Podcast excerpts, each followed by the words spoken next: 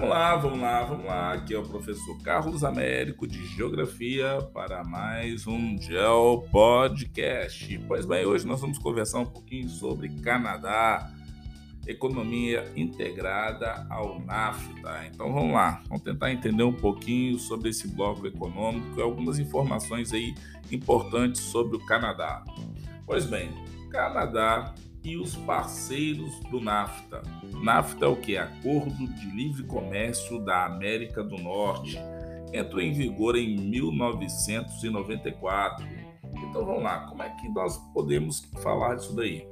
O NAFTA ele tem a finalidade de eliminar barreiras, favorecendo investimentos e promover o respeito à propriedade intelectual. Então, já vi perguntas assim: diferenciar União Europeia de NAFTA. NAFTA e União Europeia praticamente vão quase as mesmas coisas, só que o que acontece de diferente, na União Europeia você pode ter fluxo e troca de pessoas entre os países sem muito problema, inclusive tem leis específicas para isso.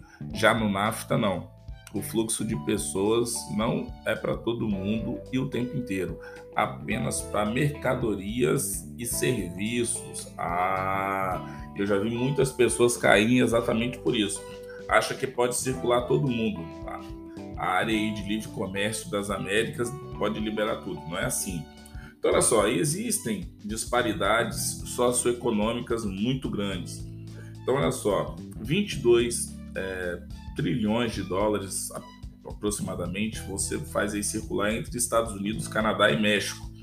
Então você fica aí 88% fica por conta dos Estados Unidos, 7% por conta do Canadá e 5% por conta do México. Acho o México tão próximo assim do Canadá. Vamos falar também, ou depois você dá uma pesquisadinha aí, indústrias maquiladoras. Aonde essas indústrias maquiladoras estão e o que, que elas fazem? Então, olha só, qual é a questão principal aí do NAFTA? Pelo que vocês viram na divisão, 88% pertence aos Estados Unidos da América do Norte, 7% Canadá, 5% ao México. Quem está ficando com a maior fatia do bolo? Estados Unidos da América do Norte. É, eu não sei se eu ouvi isso de alguém ou eu li, que é o seguinte, para você entender a relação entre os países Estados Unidos, Canadá e México dentro do NAFTA, se os Estados Unidos pegar um resfriado, é, o Canadá pega uma pneumonia e o México vai parar na UTI, paciente terminal. Para você ter uma ideia de como que de repente você tem uma diferenciação entre esses três países, pensando do ponto de vista capitalista. Eu sempre gosto de falar isso para os alunos que às vezes dá para você visualizar melhor. Às vezes quando você fala só por números, fica meio flutuando. Imagina, você pegou um resfriado, você vai lá, toma um remedinho e tal, passa uns 5, 6 dias mal, melhora. Pneumonia não, você já tem que ir para o médico, já tem que tomar uma medicação mais pesada, antibiótico e tal. Mesmo depois que você sai do hospital, você fica lá um tempo ainda fazendo tratamento. Agora, meu, se você for parar na UTI, no CTI, você pode de repente nem sair vivo da situação. Então, assim, para você ter uma ideia de como dentro do NAFTA, cada um desses países tem uma posição diferente. Então, olha só, Estados Unidos e Canadá têm os melhores índices de qualidade de vida em relação ao México. Se você for falar da população do Canadá, e aí eu vou fazer um reporte rápido contigo, muitas pessoas saem do Brasil para irem morar no Canadá e trabalhar no Canadá, tem uma qualidade de vida muito boa. E eu já observei também alguns relatos de brasileiros que foram para o Canadá e que já começaram a passar por problemas é, por conta de não serem bem aceitos lá, porque, claro, se estão saindo daqui para ir trabalhar lá, significa que tem vaga lá e vaga às vezes em atividades que os canadenses não querem desenvolver. Nem sempre a pessoa que vai de um outro país, que migra, ele vai para fazer as piores atividades. Às vezes ele vai para lá como é, fuga de cérebro. Pessoas que estudaram, que têm pesquisa e tudo mais, e que vão lá substituir mão de obra qualificada. E aí, meu, começa a ter problema. Não para nós, mas para quem está lá disputando o mercado de trabalho. Olha só, a população do Canadá é a segunda, é, é, desculpa, é o segundo maior país em extensão territorial, fica atrás apenas da Rússia. É, tem uma população aproximadamente de 36 milhões de habitantes, algo em torno de 3,6 habitantes por quilômetro quadrado. A maior parte é, do território está em altas latitudes, então aí acima do Trópico de Câncer, e o predomínio é, do clima boa parte do seu território polar. População se concentra ao longo da fronteira com os Estados Unidos, uma faixa de aproximadamente 150 a 200 quilômetros de largura, é, no vale do Rio São Lourenço. Então, ali perto dos grandes lagos é onde você vai encontrar, no lado canadense, claro, você vai encontrar é, o maior contingente populacional, a concentração.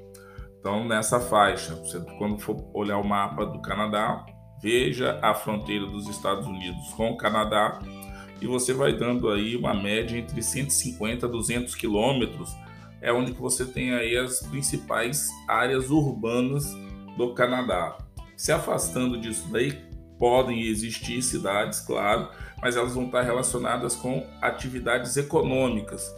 Então, por exemplo, extração de algum tipo de mineral em alguma jazida, ou petróleo, ou gás natural, até mesmo madeira. Então, vai estar aí relacionado com uma atividade econômica. Pois bem, do ponto de vista da diversidade cultural e linguística, todo o continente americano tinha os nativos, grandes nações é, indígenas, e essa história também aconteceu no território canadense. Diversidade étnica lá imensa, é, as maiores hoje você tem os anglo-canadenses, que são algo em torno de 44%, você tem os franco-canadenses, que são em torno de 29%, e outros povos, que são não só os povos nativos, mas também os imigrantes, você tem aproximadamente aí 27%. É, dois idiomas oficiais, você tem o inglês e você tem o francês, e na cidade de Quebec, que é eminentemente francesa, você tem aproximadamente 80% da população falando francês. Então, os, é, os franceses e os ingleses é, colonizaram, quase que rolou um trava-língua aqui. Franceses e ingleses, no caso, colonizaram o território canadense. Então, as colônias francesas de Montreal e de Quebec é, com o fim da Guerra dos Sete Anos, né, o francês teve que entregar todos os territórios à Inglaterra e Quebec tem grande movimento separatista para se tornar um país livre. Então, são algumas questões internas do Canadá. E claro, se você mora aí no Canadá, você deve acompanhar isso bem mais de perto e vivenciar isso daí também de um outro jeito, que nós aqui só ficamos pegando a literatura e eu não sei como é que deve ser isso, porque a, a história dos ingleses do Reino Unido de um lado e franceses do outro, é, tem pendengas aí que são históricas, cara, lá do século XV, entendeu? Das grandes navegações. Antes disso, os camaradas já disputavam o planeta Terra. Então, são duas nações que durante a formação de boa parte da sua história, você coloca uns 400, 500 anos, sempre disputaram em vários espaços. Da mesma forma que também alguns momentos sentaram juntos e dividiram questões juntos, isso aí na história tem várias situações, também foram situações que disputaram território. Então, isso daí também faz, faz parte né, da história dos dois. Com relação ao panorama econômico, vamos tentar pensar um pouquinho.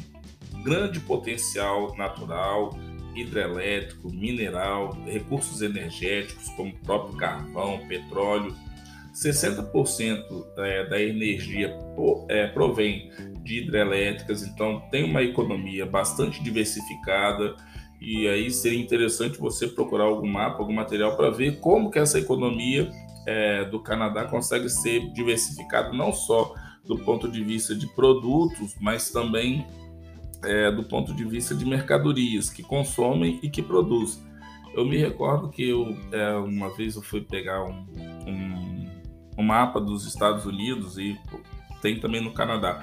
E que o do Canadá é tá muito legal porque ele mostrava as espécies animais e vegetais que tinham em cada parte do, das províncias canadenses e também mostravam as séries e filmes que já tinham sido rodados no Canadá.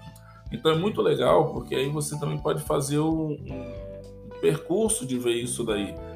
Nos Estados Unidos, de repente, séries como Dexter, é, Grey's Anatomy, é, uma série de situações que foram passando em cidades dos Estados Unidos.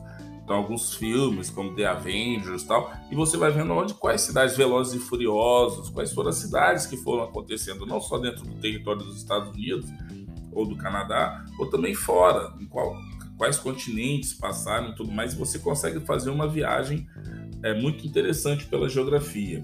Então vamos lá, vamos continuar aí. Concentração industrial. Então ela se é, concentra mais na região sudeste. Por que será? Talvez porque seja mais próximo do Oceano Atlântico. Então ali perto dos grandes lagos, do Vale do Rio São Lourenço, é, demonstrando uma eficiência nos meios de transporte. Então se tem aí ferrovias, rodovias, hidrovias, aeroportuárias, aeroportuárias. Então, olha só, portos e aeroportos funcionando, recebendo mercadorias e também enviando. Você tem em Vancouver celulose, metalúrgicas, siderúrgicas. Então, na região central, indústrias secundárias com processamento de alimentos, de recursos naturais. Então, você tem uma série de situações aí que acontecem dentro do território canadense. Então, extração de madeira, é, indústria de papel, então setor de papel, de embalagens é, são de grande importância, a extração é, de matas nativas da floresta é, boreal, de coníferas, é, reflorestamento contínuo, porque tem é, nessa atividade econômica um dos seus principais motores de venda de produtos, então o reflorestamento dessas áreas também é importante para que mantenha para as futuras gerações esse recurso. Então, atividades agropecuárias, lembrando, região do planeta Terra das zonas térmicas, baixas temperaturas, então não vão ser todos os produtos que você vai conseguir cultivar ali. Então, quais são esses produtos que são adaptados é, às baixas temperaturas? Então, é, a agropecuária tem elevada mecanização, emprego de, de tecnologias avançadas. Você tem lá é, as três regiões agropecuárias, você tem ali perto dos Grandes Lagos, perto do Vale do Rio São Lourenço. Você tem policultura, quer dizer, você tem sempre a produção de mais de uma coisa ao mesmo tempo para você conseguir otimizar isso daí. Então você tem cereais, frutas, hortaliças, junto com pecuária intensiva. Então, se tem ali as planícies centrais, com aproximadamente 10% dos cereais canadenses. Que cereais são esses? Você tem o que? Trigo, cevada. Na região oeste, você tem a pecuária de corte. Então, você tem algumas províncias que se especializaram nisso, como Colômbia Britânica, produção agropecuária secundária, frutas e alguns cereais.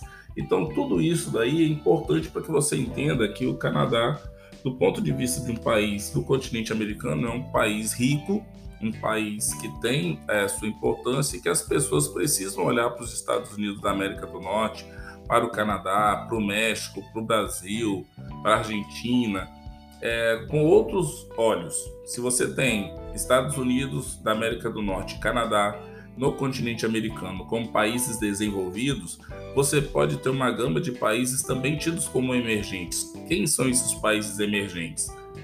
E aí eu sempre falo, é, isso é do ponto de vista do PIB, da economia, é muito dinâmico. Então, alguns países que eu estou falando para vocês agora, pode ser que daqui a alguns anos outros surjam e outros também entrem. Então, olha só, hoje Século 21, você tem Brasil, você tem Argentina, você tem México. Dependendo do que você estiver abordando, você pode ter Venezuela, você pode ter Colômbia. Acabei de falar com a galera só para fazer um recorte rápido. A guerra da Rússia e da Ucrânia e da possibilidade da Rússia não enviar mais gás natural para a União Europeia e para a Europa pode estar fazendo com que sanções econômicas que estavam vigentes dentro do México comecem a diminuir e isso faça com que de repente o México, ou desculpa, a Venezuela é, comece a ter essas barreiras que foram colocadas sendo reduzidas e aí o que, que vai acontecer? A Venezuela vai começar a exportar petróleo não só para alguns países do continente americano, mas pode também fazer isso para a Europa. E aí, quer dizer, entra como um país que está salvando. Quer dizer, a Venezuela até ontem era inimigo de todo mundo e estava sofrendo sanções. Quer dizer, amanhã ou depois pode ser o país que está tirando todo mundo do sufoco. E a Rússia, nesse meio tempo, também não está muito preocupada, porque ela é parceira da China e a China está consumindo todos os recursos naturais russos. Então, olha só, nessa jogada geopolítica, o planeta Terra vai se movimentando. Então, quem é emergente hoje pode estar muito bem amanhã ou pode não estar. Então, coloca embaixo do braço Venezuela, Colômbia, México, Brasil, Argentina e outros países que podem estar correndo por fora. Então, assim, para fechar a matéria, espero que vocês consigam estudar legal para a prova e vamos que vamos, galera.